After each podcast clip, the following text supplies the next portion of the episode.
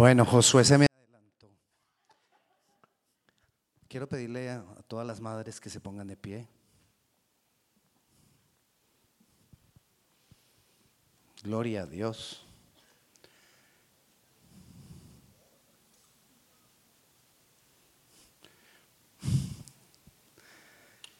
Eh, vamos a orar por ustedes. Mañana celebramos ese gran día. Es uno de los días más, más importantes para, para celebrar. Las flores. Ok. Voy a pedirle a Marvin que ore por ustedes. Ahí están recibiendo un obsequio. Es un detalle solamente para decirles gracias, mamás.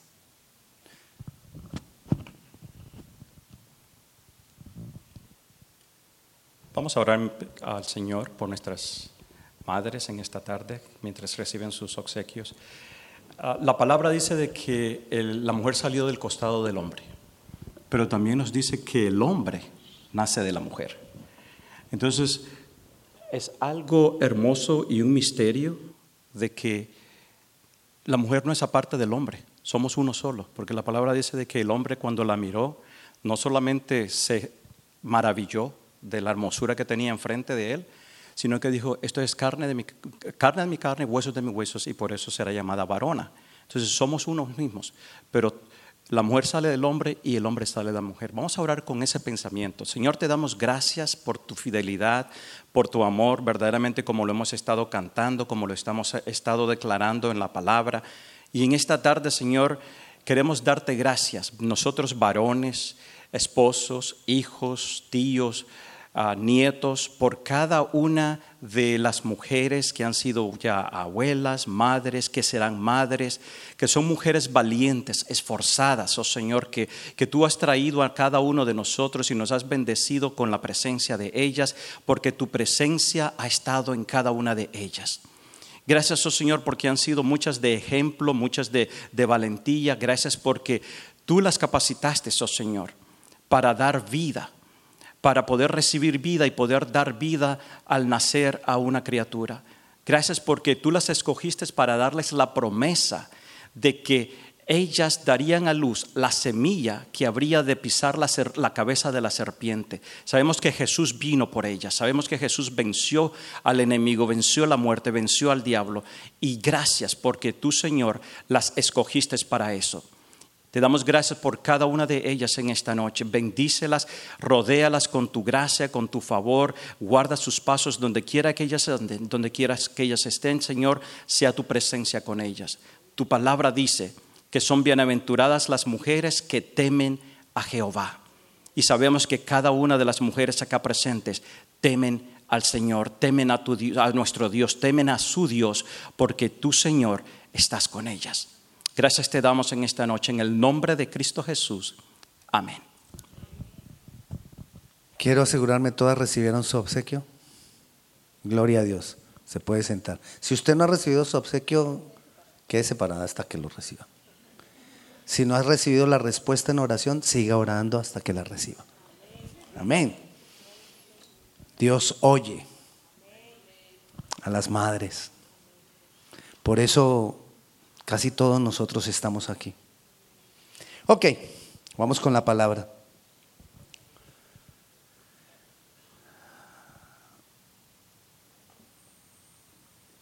Dios quiere restaurar nuestras vidas. Y todos, de alguna u otra manera, necesitamos restauración, todos. Eh, cuando estamos viviendo alguna situación de conflicto, somos heridos. Cuando tenemos frustración,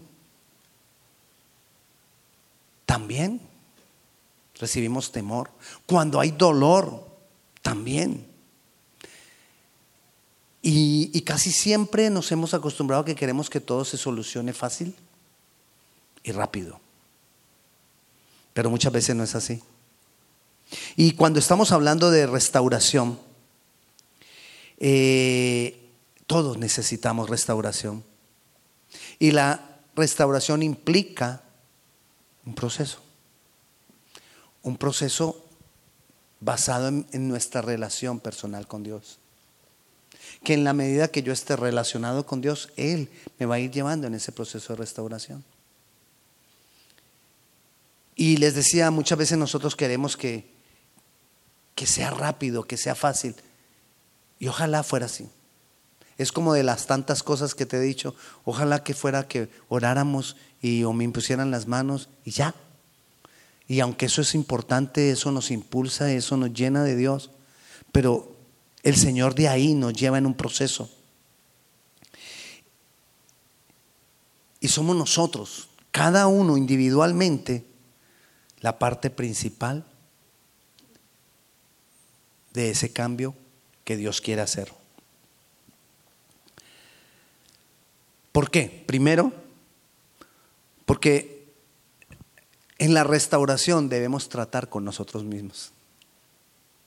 Porque muchas veces cuando más necesitamos restauración es cuando se han fallado cosas en el concepto que tenemos de nosotros mismos. Nosotros somos la parte más difícil del cambio. Somos nosotros mismos. Segundo,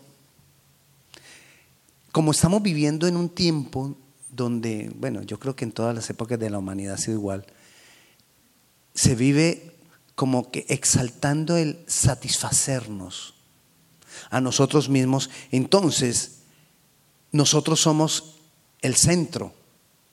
Y como bebés, muchas veces estamos felices si lo tenemos todo. Así son los bebés, ¿no? Si, si todo lo que queremos lo tenemos, estamos contentos y felices. Tercero, rechazamos todo lo que no está de acuerdo con nuestra manera de pensar. Eso hace difícil la restauración. Cuarto, rechazamos todo lo que implique esfuerzo, sacrificio o paciencia. Y la, la, restauración requiere de una de las tres. Vayamos a Mateo.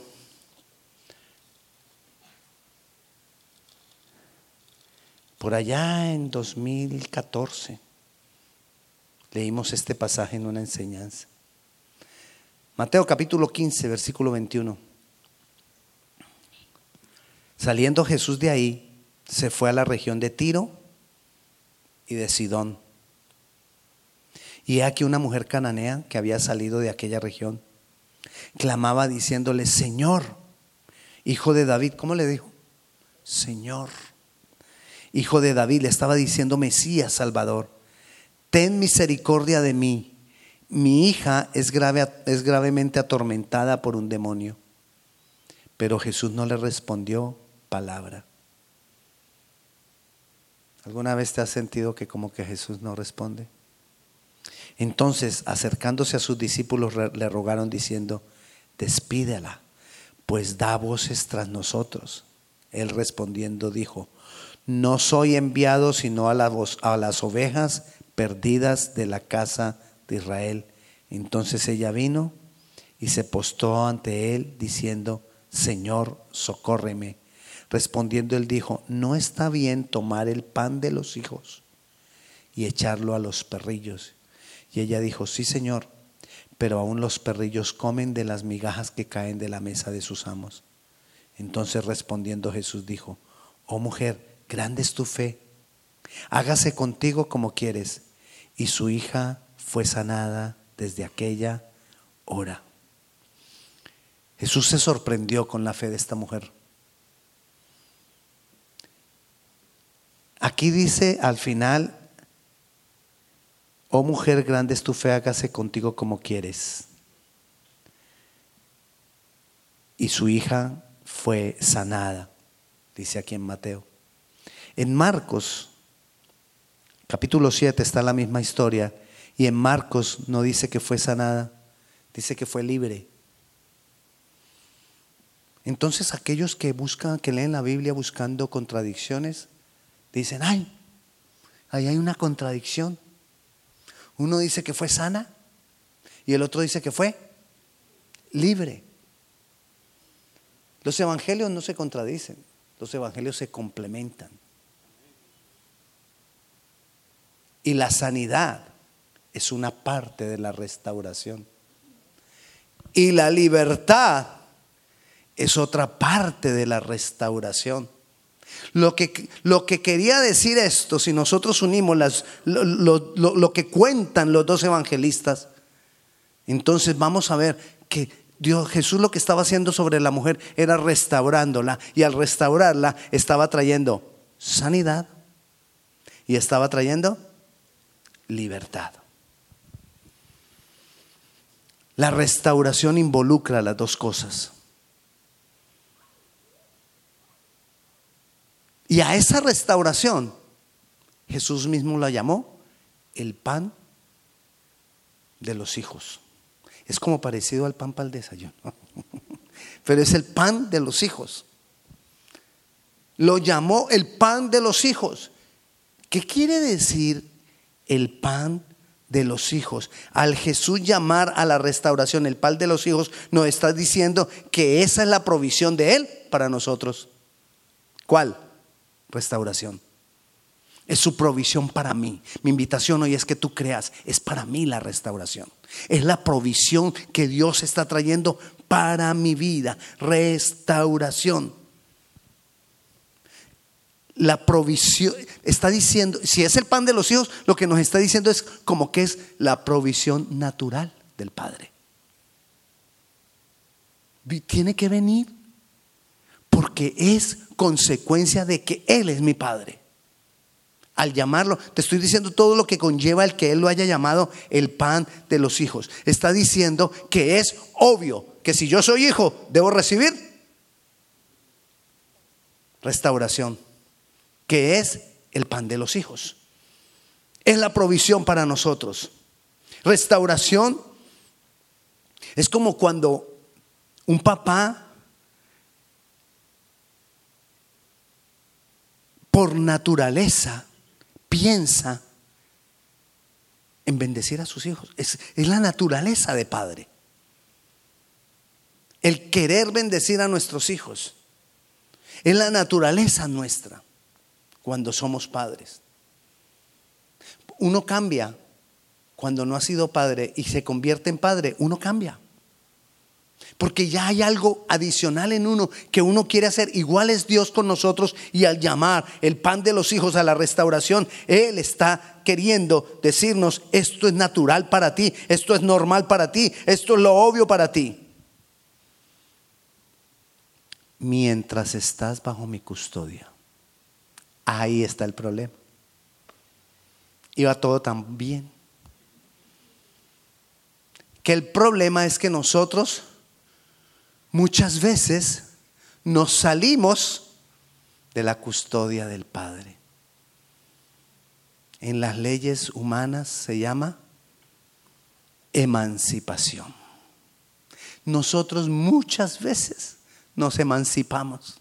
Es decir, me salgo de la cobertura del Padre porque yo quiero hacer lo que yo quiero. Y ahí es cuando entonces se interrumpe lo obvio que viene de Dios, lo natural que viene de Dios, que es el pan de los hijos, la restauración. Grande es tu fe, le dijo.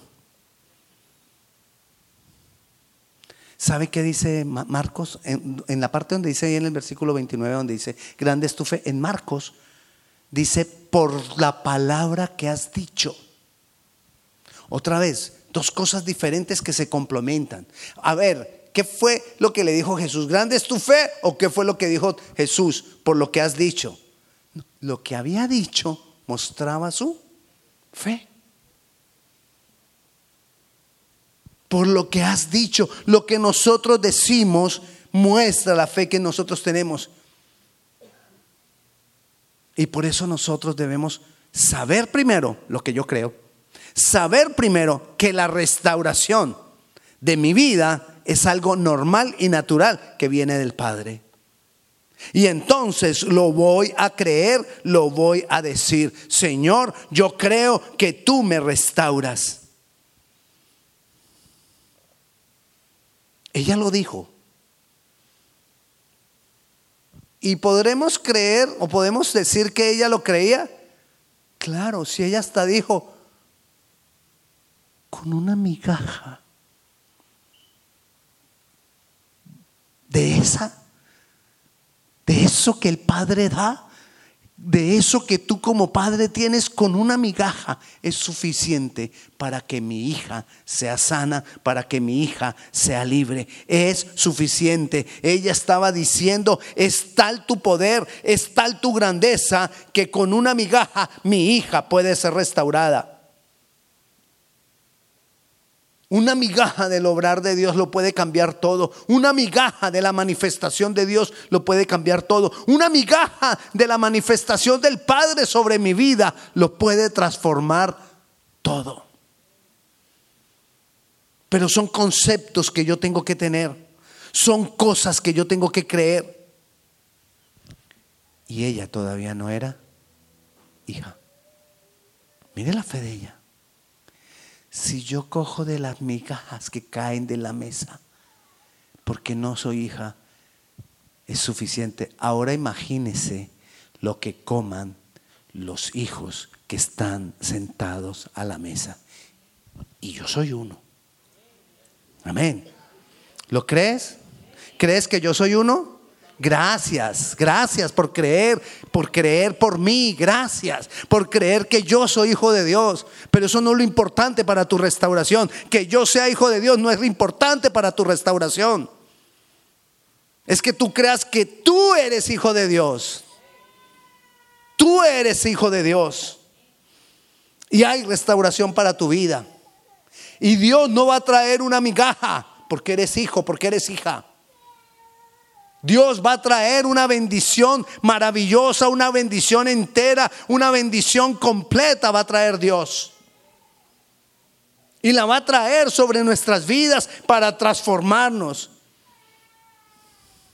Sabemos que somos hijos. Y como hijos, herederos. ¿Y de qué tamaño es la, herencia? Herederos y coherederos, es decir, todo lo que tiene Jesús como hijo es para mí. Hay restauración para nuestras vidas, hay restauración para tu vida, hay restauración para mi vida.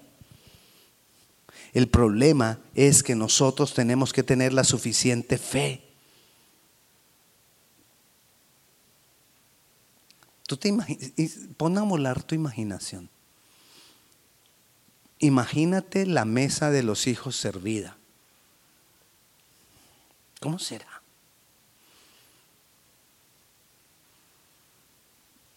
Yo me crié en una familia de 10 hijos. Entonces eso, mi mamá ponía los platos. No iba sirviendo uno por uno, sino que todo arroz, arroz, arroz, arroz. Luego carne, carne, carne, carne, plátano, plátano, plátano, plátano.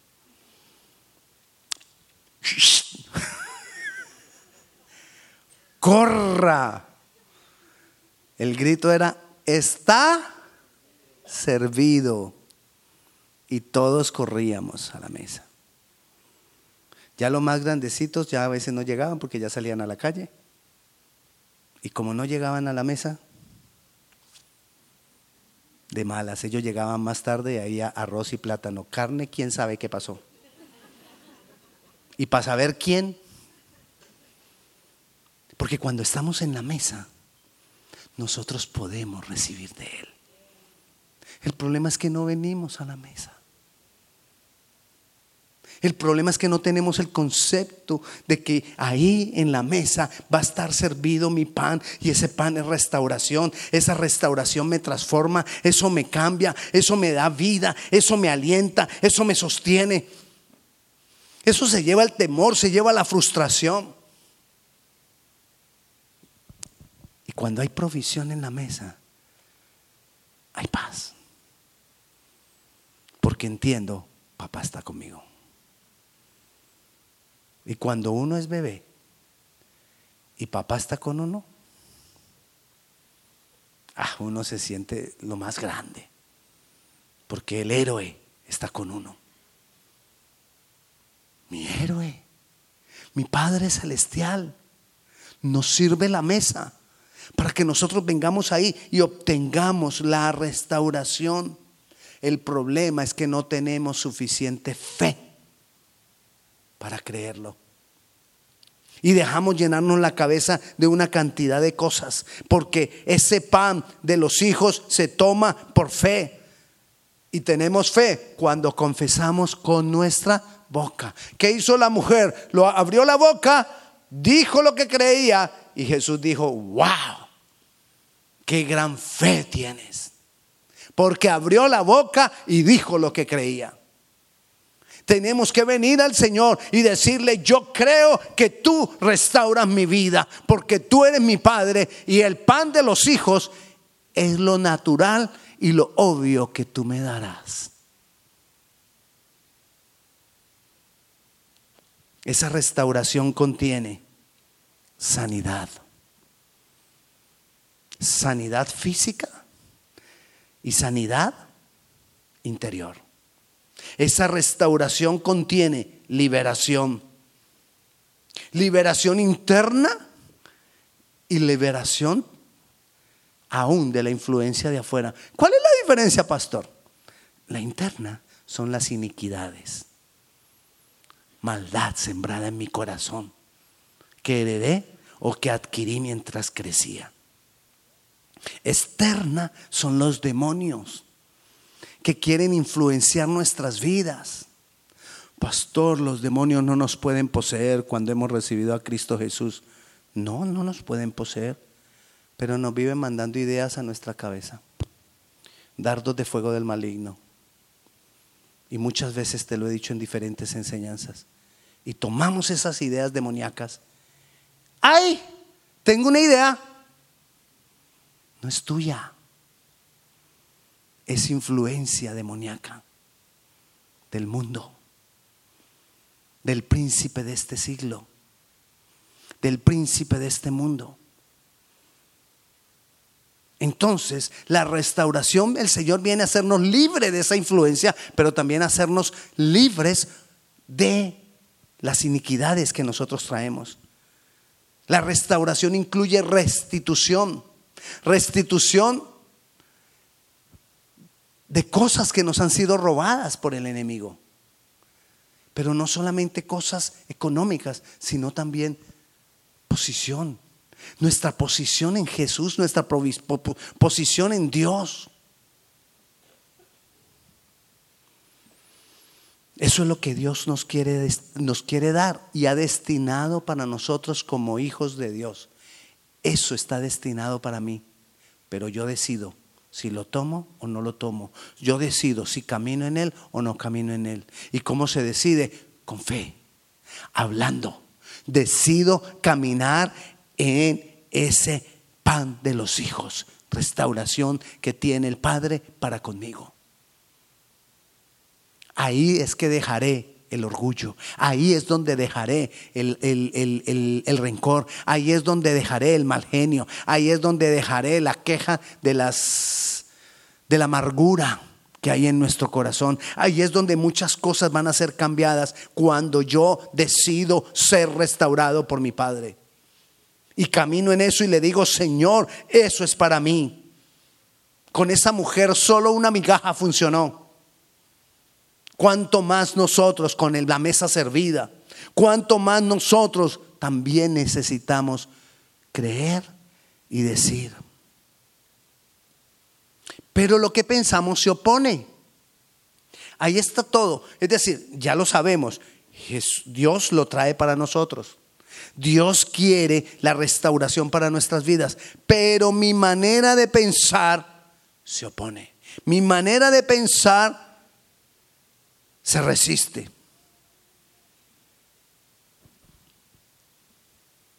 La mejor defensa en contra del enemigo, del mundo y de las cosas que nos tienen, que nos quieren recibir, que nos quieren derrotar, es estar bien informado. Porque dígale a los poderosos del mundo, si esto no, pregúntele a los poderosos del mundo si esto no es verdad. El que tiene la información tiene el poder. Igual pasa en lo espiritual. El que tiene la información verdadera y correcta tiene el poder. Pero entonces la guerra está acá. Dios nos da la información y el enemigo quiere bloquear nuestra mente para que nosotros no tengamos la información correcta o no la creamos. Entonces, la restauración en mi vida toma valor cuando yo sé que yo soy el resultado del plan de Dios.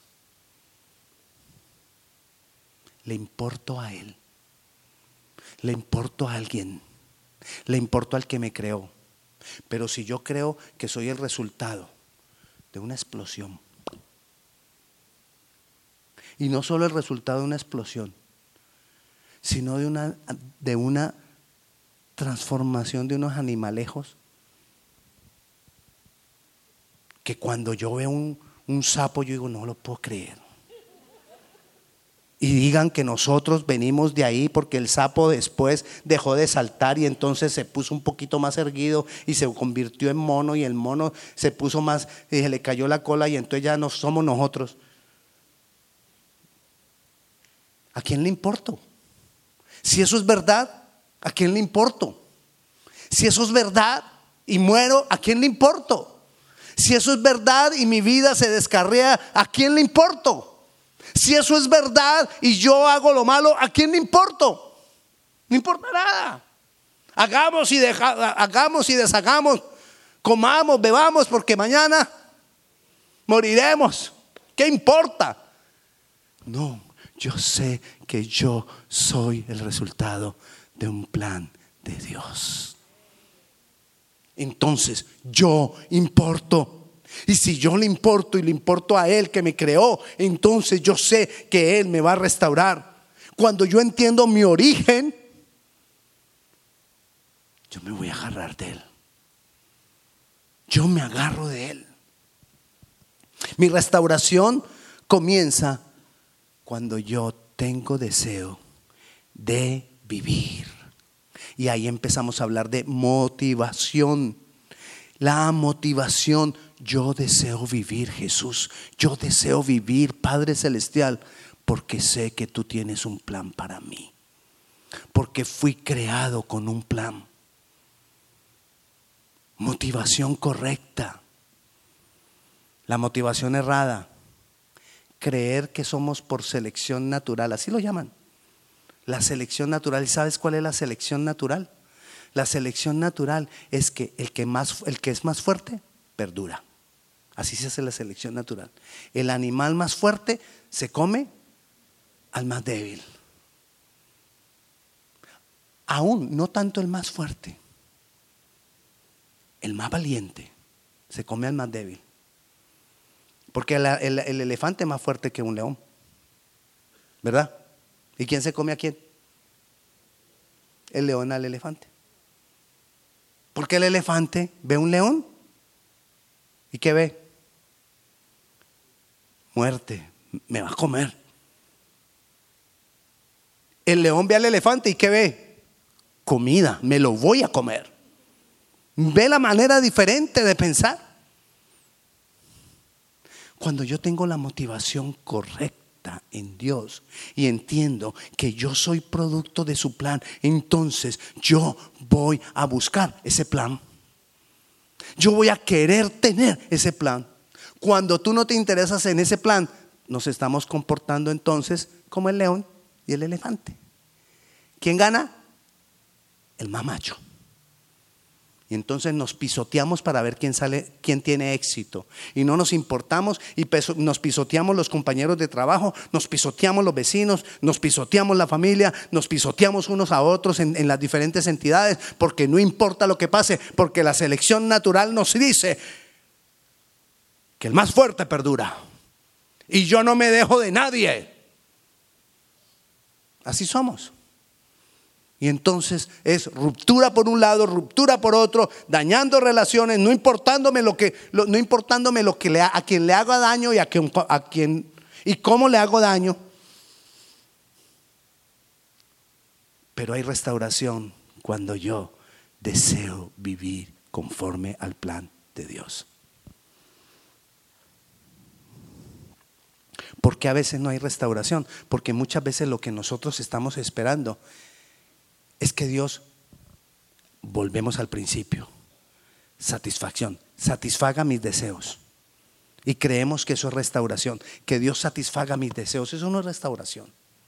Estoy siendo un bebé inmaduro. Les decía al principio, somos felices cuando tengo lo que quiero.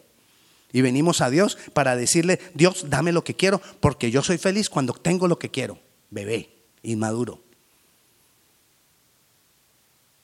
Mereces chancleta. ¿Eres bebé? Eres inmaduro. Pero cuando yo vengo con el concepto de que yo entiendo, de que yo soy tu creación, de que tú tienes un plan para mí y yo decido vivir en ese plan, no sé cómo, no sé por dónde empezar, no sé nada de ese plan, pero yo decido vivir en ese plan, todo empieza a cambiar. Porque ahí es el comienzo de todas las cosas. Ahí es el comienzo de la relación y ahí es el comienzo de mi destino en Dios. Cuando yo acepto que yo quiero ese destino en Dios, no lo conozco. Pastor, pero ¿cómo es? No sabemos. Pero cuando tú te agarras de la mano, Él te empieza a guiar por el destino que tiene para ti. Y si te mantienes tomado de la mano de Él, Él, eso es restauración. Él te sigue guiando por ese destino. Sí, pastor, pero todavía me duele las cosas del pasado ahí en ese caminar las cosas van a siendo sanadas. Ahí en ese caminar vas aprendiendo de Él. Ahí en ese caminar te vas llenando de Él sin darte cuenta. Y cuando ya pensaste, ay, mire, ahora que me acuerdo yo sufría tanto por esto y esto y eso ya no me duele. Porque estás caminando. Hay restauración en nuestras vidas cuando entiendo mi propósito. ¿Qué es entender mi propósito? Que a pesar de las circunstancias que yo veo a mi alrededor, que todo parece como que yo no valgo para nada, yo no sirvo para nada, no es sino pérdida y pérdida y pérdida, pero entiendo que hay un propósito en Dios. Y no importando las circunstancias, yo le digo al Señor, Señor, muéstrame. Muéstrame mi propósito. ¿Y sabes qué es lo que Dios te va a responder? Dios te va a decir, muéstrame a los demás. Que yo sea visto en tu vida. A pesar de las circunstancias, ese es tu propósito. Nuestro propósito. A veces uno empieza a preguntar, Dios, ¿cuál es mi propósito, el propósito para mi vida? Mostrarlo a Él. Comienza por ahí. Muéstralo a Él. Que las demás personas vean en ti tu alimento. Que tu alimento es el pan de los hijos.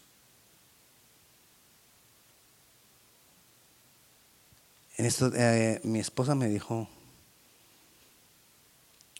hoy que había hablado con nuestro hijo mayor.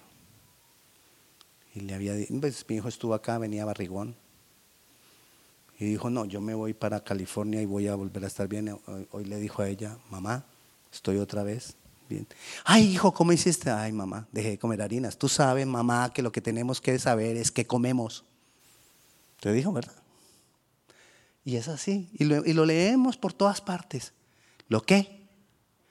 Comemos. Y Dios nos está diciendo que Él tiene el pan para los hijos. Y cuando nosotros comemos de ese pan, se va a ver en nuestras vidas. Se va a ver en nuestras acciones. No en barriga o no barriga. Eso, eso en el reino es lo de menos. Igual esa se lo comen los gusanos cuando nosotros nos muramos. Pero en el reino es que se ve a Él porque estoy comiendo de Él, estoy comiendo del pan de los hijos, estoy comiendo de lo que Él me sirve en la mesa, estoy comiendo de lo que Él me da. Y cuando se empieza a ver Él en mi vida, ahí hay restauración. Ahí es donde mi vida está siendo restaurada. Ya no hay la queja, ya no hay la reacción, ya no hay el enojo, ya no hay el orgullo, ya no hay el aislamiento que me aíslo de todos los demás. Ya no hay... ¿Qué más? Envidias. No sé si eso fue lo que dijeron, pero eso fue lo que yo oí. Envidias. Celos. Contiendas. Disensiones. ¿Mm? Chisme. Depresión. Ansiedad que me estoy alimentando del pan de los hijos.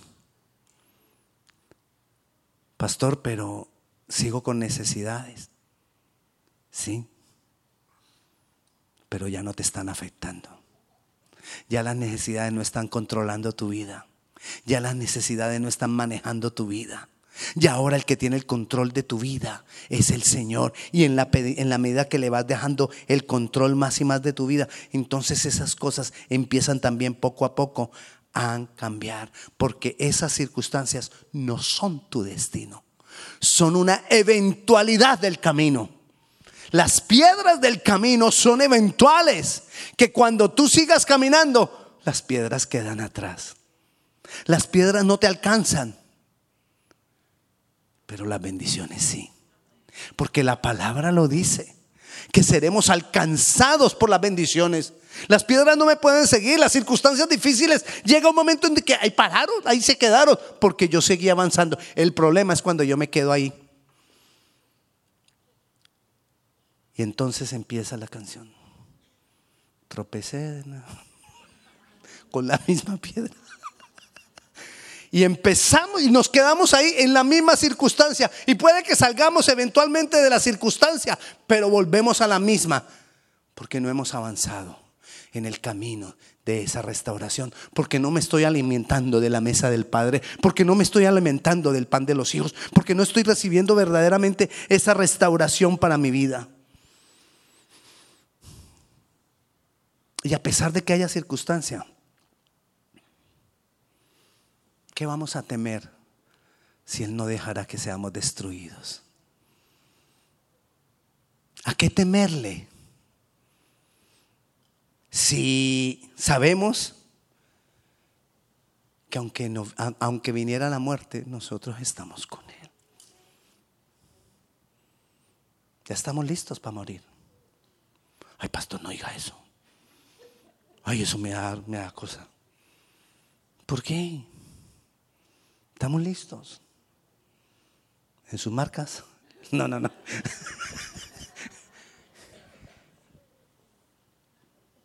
Estamos confiados en Él. Pero porque me estoy alimentando del pan que nos ha de dar.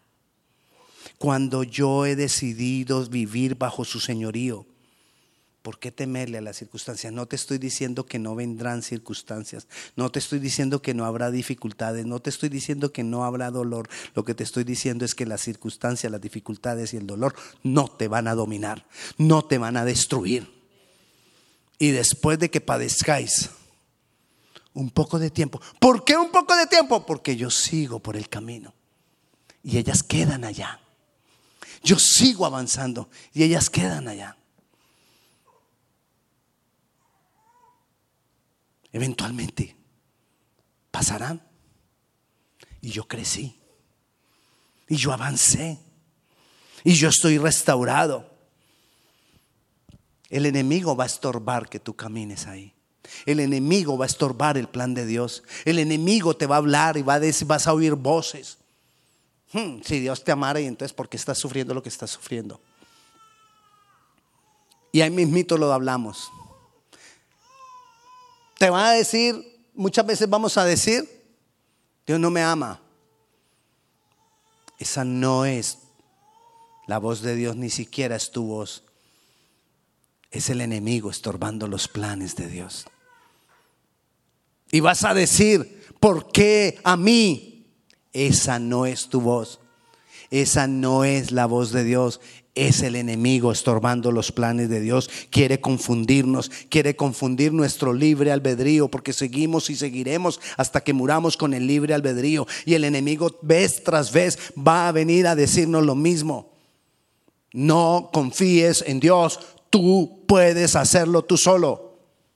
¿Para qué confiar en Dios? Mira todo lo que has sufrido. Eso, esas son lo que nos dice el diablo.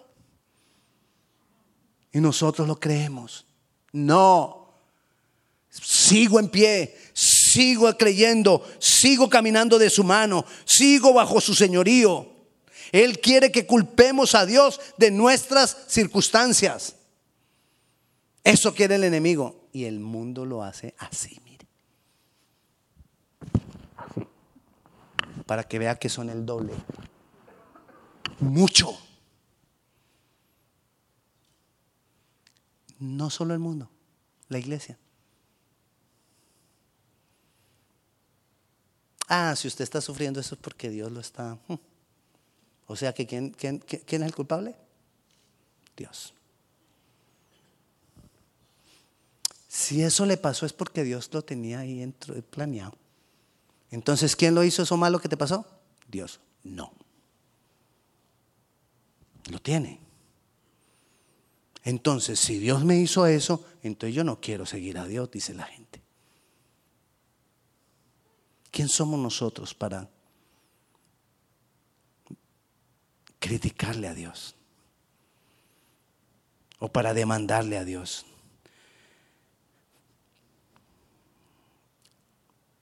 El enemigo quiere tenernos alejados de la restauración que Dios ha destinado para nosotros. Y ya para terminar, ¿con qué comenzamos?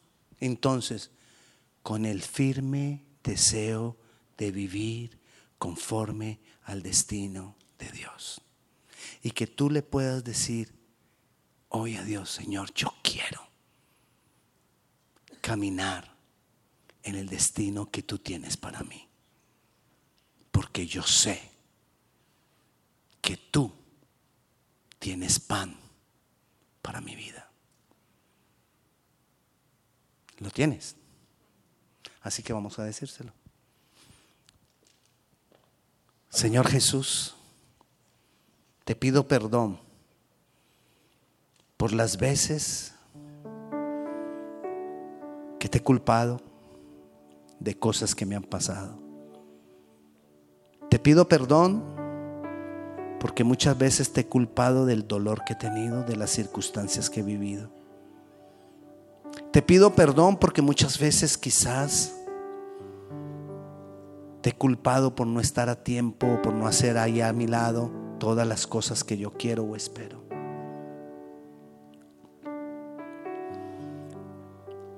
Hoy decido comer el pan para los hijos,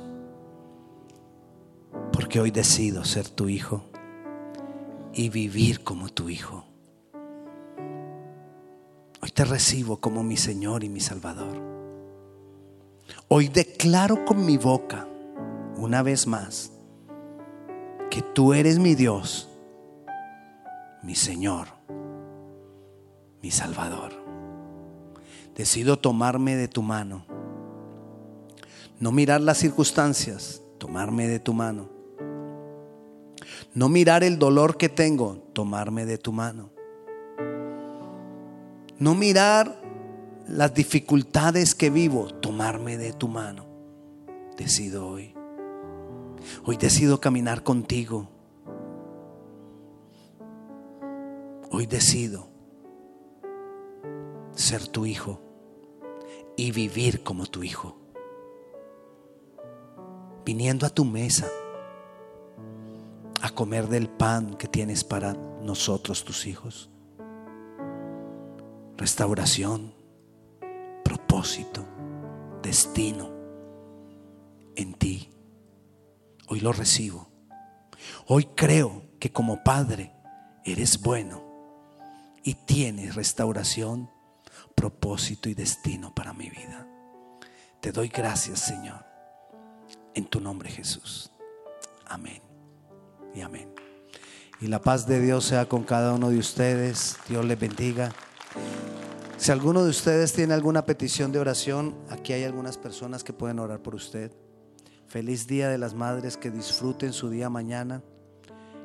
Ahí al final, por favor, llévese, tenemos una flor para usted. Pase y no se vaya sin la flor. Es solamente un detalle para decirle, mamás, las amamos. Son un regalo de Dios. Dios les bendiga.